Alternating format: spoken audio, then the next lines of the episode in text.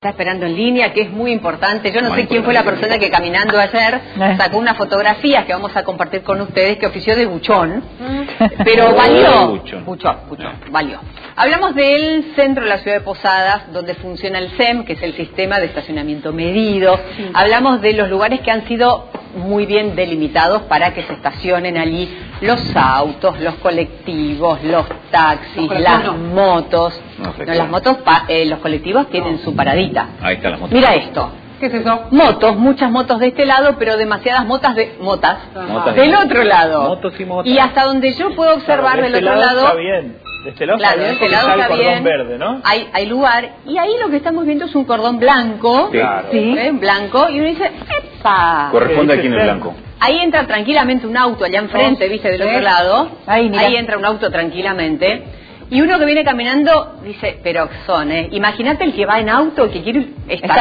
estacionar y no puede. Y ve eso. Sí, claro. Un día. ¿Puede ir a No. correr la moto y estacionar o no? No, no, porque es propiedad privada. Todas las no. motos no podés, no podés Vamos tocar. a preguntárselo a Marcelo Arzamendia, que es director general de Innovación y Gestión Pública, que muy amablemente siempre nos responde todo ¿eh? lo que le Sí. preguntamos. Sí, sí, sí. A ver cómo está funcionando el SEM, cómo se controla esto que estamos observando allí. Marcelo, buen día, ¿cómo está usted?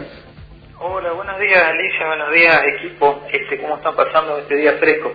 Bien. Este, bueno, la verdad que, que tienen razón con respecto al tema de motos, es una variable, digamos, de estudio este, la más pesada que nosotros estamos teniendo últimamente con Mm. respecto a los reclamos. Eh, nosotros, bueno, como bien dijiste, en nuestra parte nosotros trabajamos con la innovación y la innovación tiene que ver no solamente con la tecnología, sino con la forma con la que hacemos nuestro, nuestra labor, nuestro trabajo, ¿no es cierto? Con respecto a las motos, este, nosotros eh, terminamos de hacer una encuesta eh, ahora en- eh, durante el verano este, y nos dio que únicamente 3,5%, digamos, no por ciento, sino el 35% de, de los encuestados motociclistas eh, dijeron este, conocer que existían espacios este, disponibles para estacionamiento.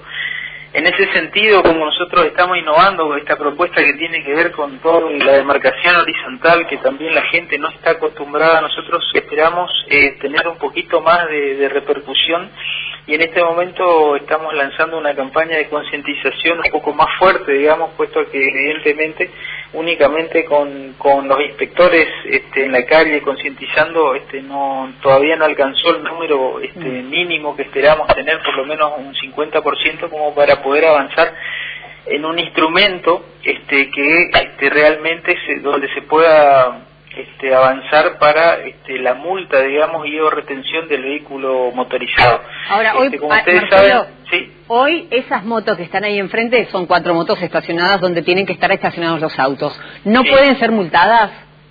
No, en este momento no existe, no tenemos, digamos, este, no tenemos el instrumento, no, no está reglamentado, digamos. ¿Falta una legislación? ¿Falta legislación? ¿Falta que una- Consejo falta- sancione una norma?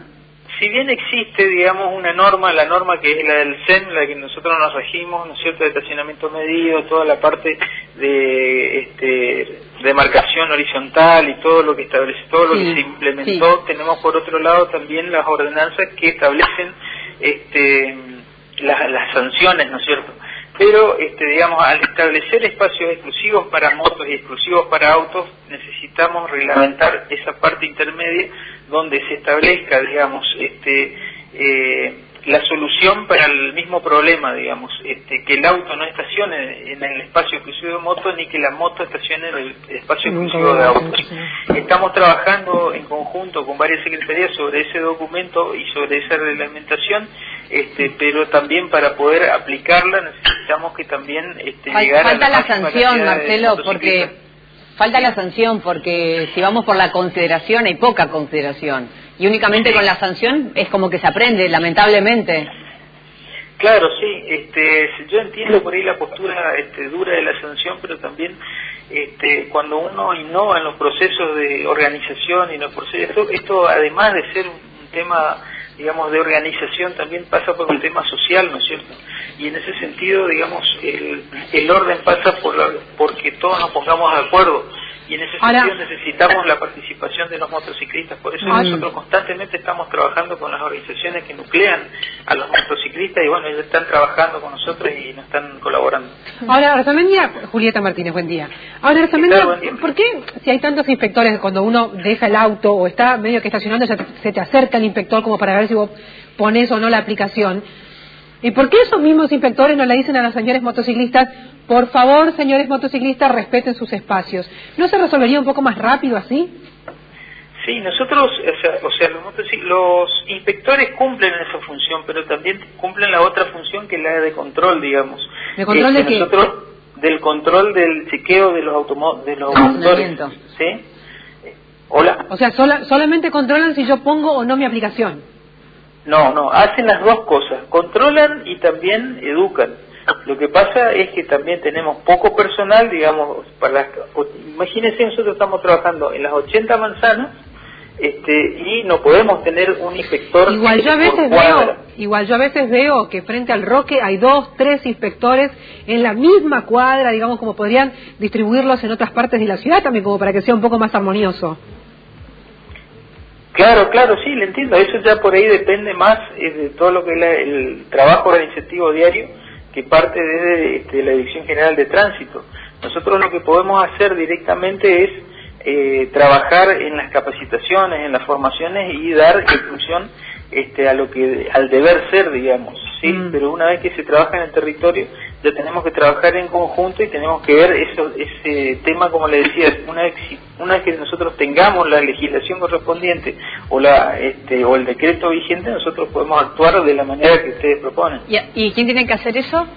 El consejo. Eso, ¿El consejo? Estamos trabajando en conjunto con el consejo, con los concejales y estamos trabajando en conjunto también con las secretarías que componen todo lo que es el CEN.